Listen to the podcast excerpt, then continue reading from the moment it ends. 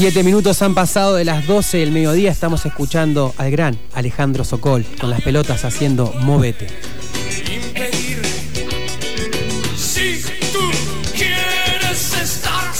Y vamos a hablar un poco, eh, vamos a hablar un, poco de Alejandro Sokol, porque esta semana se cumplió eh, un, vamos a decir, aniversario, ¿no? De, la muerte del Bocha el 12 de enero de 2009, ¿no? Estamos hablando de Alejandro Sokol, eh, ex sumo, cantante, pilar de las pelotas, eh, una persona que cuando estaba en el escenario contagiaba todo lo que pasaba. Me ha pasado ver las pelotas, me ha pasado también ver a su banda El Vuelto allá por algún que otro recoveco platense.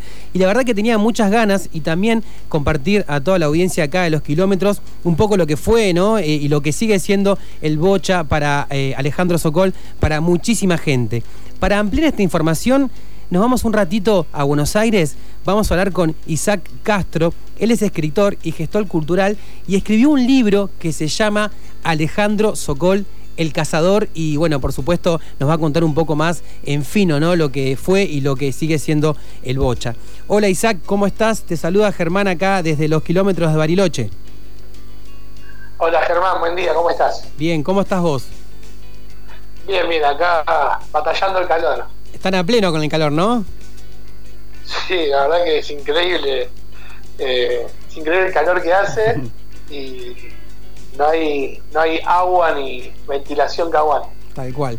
¿Calor como hacían en los recitales de las pelotas cuando tocaba Socolo, no? Y sí, algo así. Este, algo parecido. Mm. Sobre todo en, esos lugares de, de mitad de los 90, como Cemento, por ejemplo, que la verdad que había que tener muchas ganas de escuchar rock para, para, asistir porque eran condiciones impensadas desde la mirada de ahora, ¿no? Desde el 2022. Tal cual.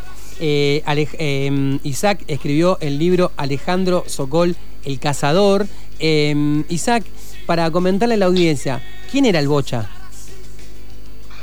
Bueno, este, el Bocha era un músico autodidacta que que quizá técnicamente no, no era el, el, más destacado, que, no era el más profesional, eh, que tenía una manera de ser que lo destacaba del resto de los músicos y que sin embargo le permitió, con esos pocos elementos que, que él sabía aprovechar, llegar a, lo más lo más alto del rock, ¿no? Hmm. Como dato, para el que no conoce las pelotas, podemos decir que fue una banda que teloneó ocho veces a los Rolling Stones en Argentina, por ejemplo. Hmm, hmm, tal cual, ¿no?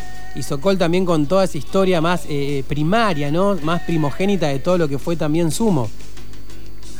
Sí, claro, bueno, si uno se detiene solamente en su derrotero musical artístico lo, va a ir viendo este, formando parte de un montón de circunstancias que después, con el paso del tiempo, se volvieron históricas.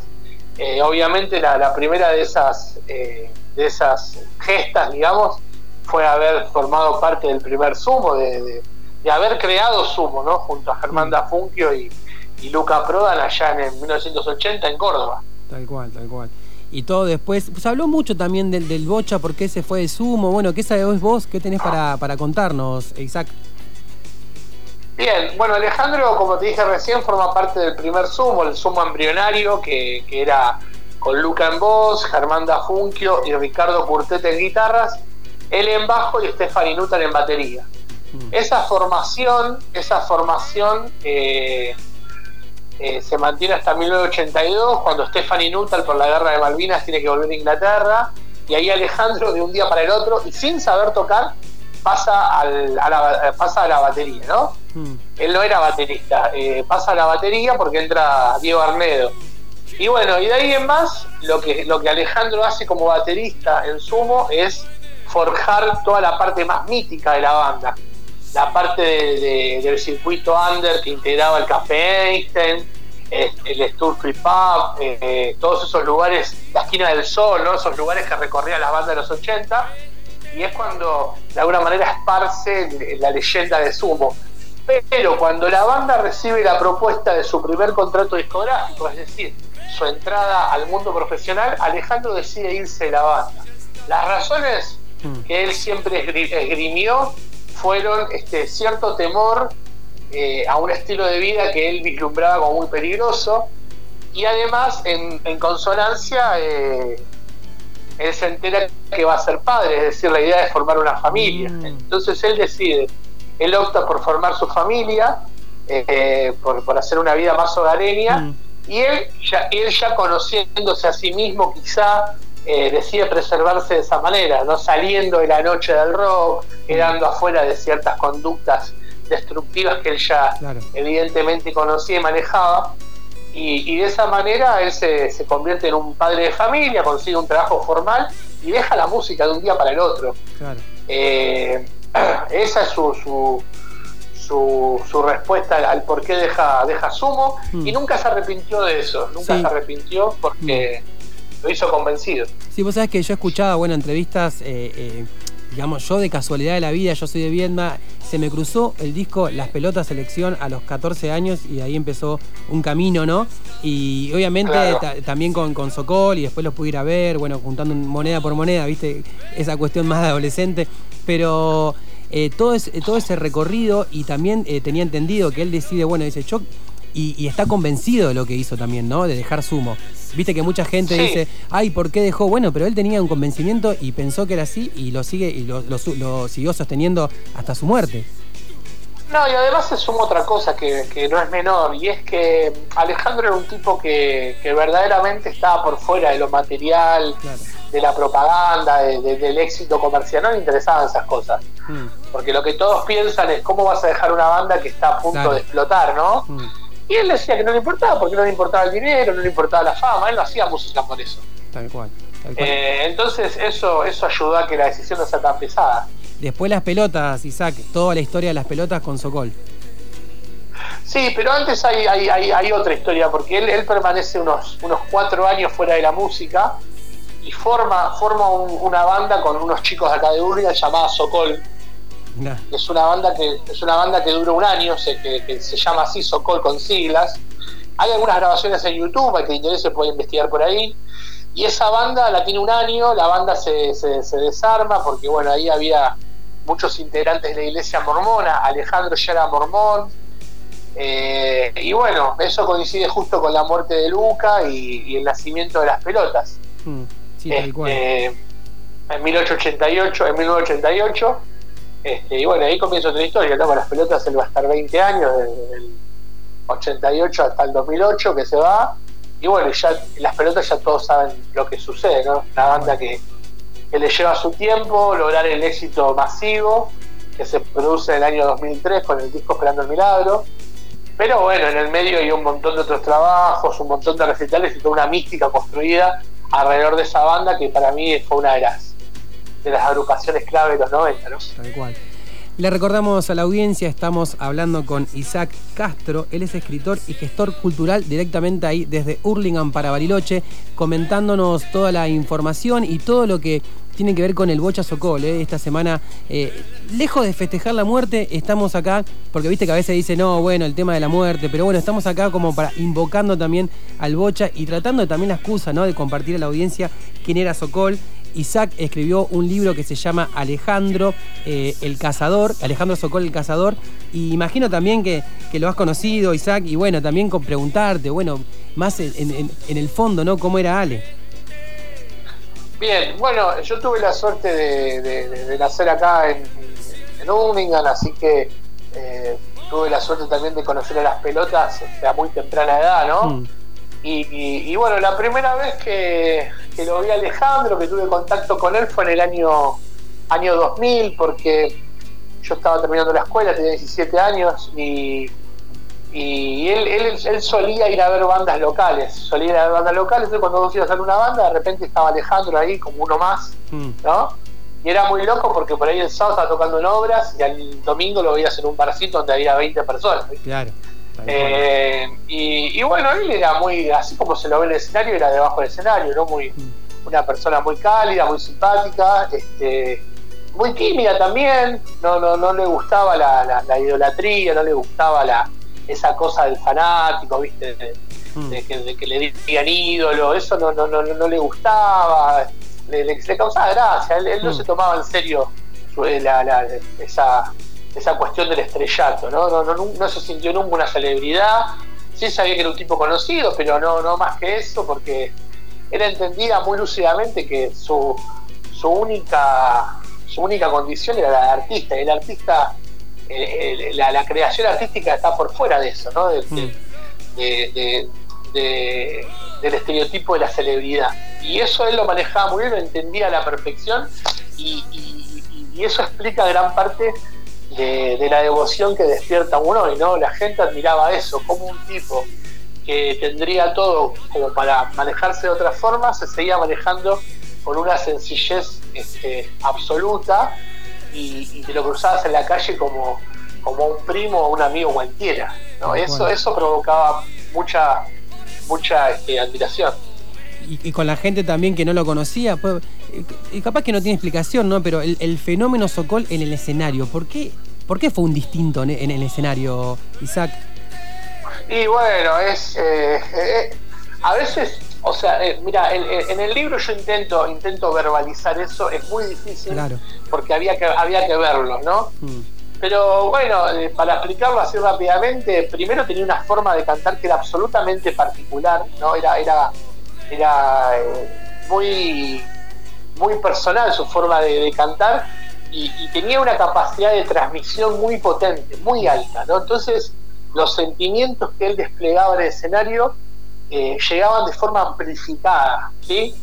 Él cantaba una canción, una canción, este, eh, no sé, de, un tema triste y esa tristeza calaba muy hondo en voz y del mismo modo cuando cantaba una canción eufórica o, más aguerrida, a vos te llegaba una energía que verdaderamente estaba como este, maximizada, ¿no? Entonces eso era increíble porque como en el libro, en el libro muchos entrevistados dicen, era como un acelerador de partículas, ¿viste? Claro, tal cual. Eh, y, después lo veías a él con un desenfado, bailando de una manera única, porque también bailaba de una manera muy particular, que era imposible permanecer al margen de esa alegría que él creaba en escena. Tal cual. ¿Viste? Por eso también muchos en, en, estos días que se lo recuerda hablan de eso, la, alegría que transmitía verlo, disfrutar a él en el escenario, ¿no? Mm. Y, y, mirá, me pasa a mí, yo tengo 39 años este, y yo ahora escucho una canción de las pelotas y te da ganas de saltar, ¿viste? Porque, porque, lo recordás a él y eso es increíble y no lo provocan todos los artistas. No lo provocan todos los artistas. Mm. Y él sí lo hacía y eso lo distinguía del resto. Te quiero preguntar algo más al final, que estoy medio corto de tiempo, pero quiero aprovechar. ¿Qué pasa después, antes de que él forme el vuelto, se va de las pelotas? Vos sabés que yo estuve en ese el último con su remera de Simplemente Gracias en Crimes Rock 2008. Y ¿qué pasó ahí con Alejandro Isaac? Bueno, eh, mira, lo, que se puede llegar a, saber, porque hay mucho hermetismo al respecto, vos sabés que la banda no habla de eso mm. y él tampoco quería contar mucho.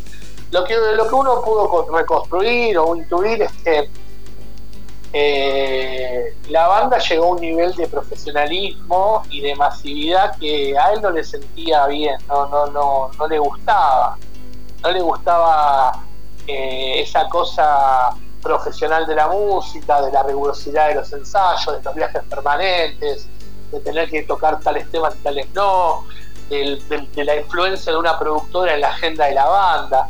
¿no? Y, mientras el grupo ¿no? más grande y más se consolidaba, él se sentía más alejado, mm. eh, porque no hacía música desde esa perspectiva, ¿me entiendes?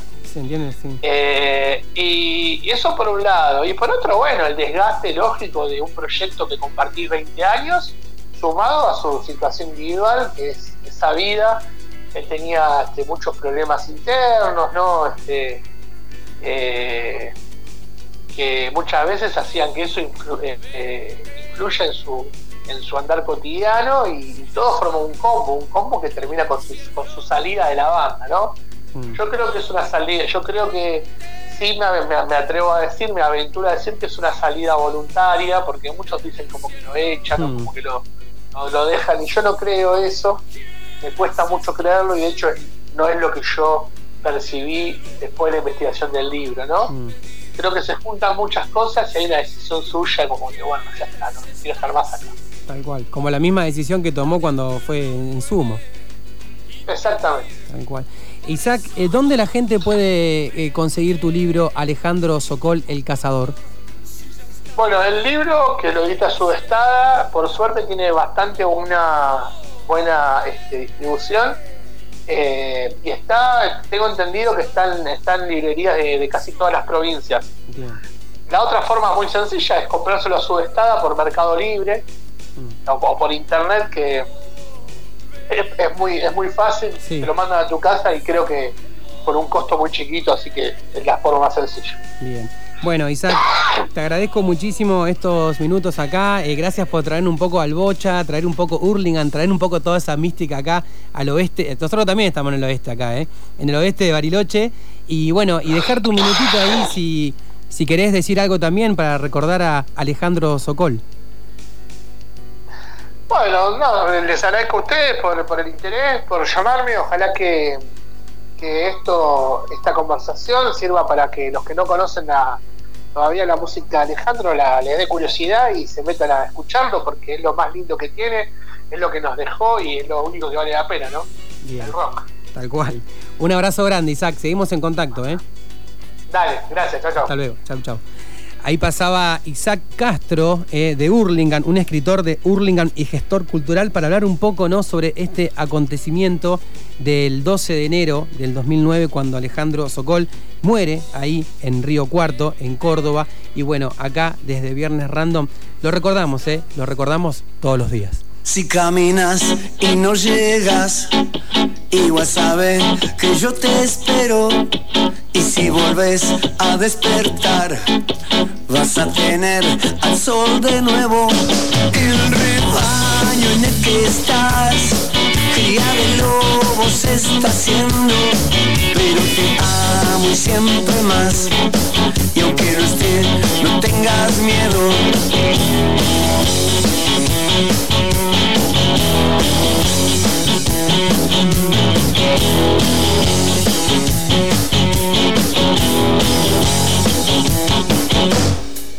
Acaricias la soledad, te llevas mal con voz de nuevo, afuera llueve y sin mojar, igual sabes la ley del juego, lo que van a acumular, te quemará como con fuego, pero te amo y siempre más, y aunque no esté, no tengas miedo.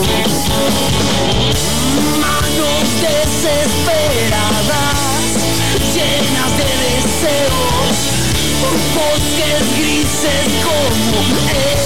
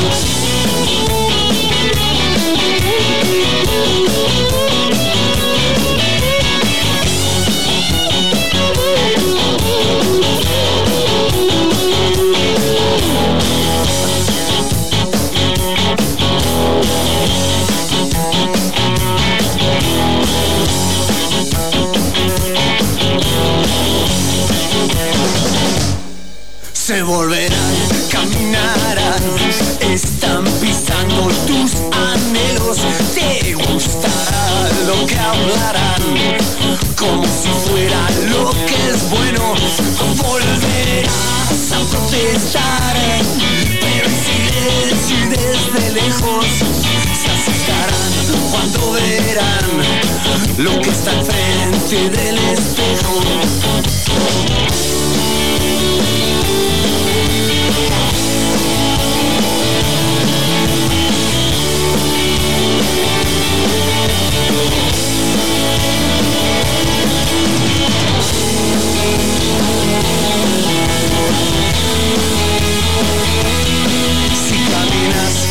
llegas y vas a ver que yo te espero.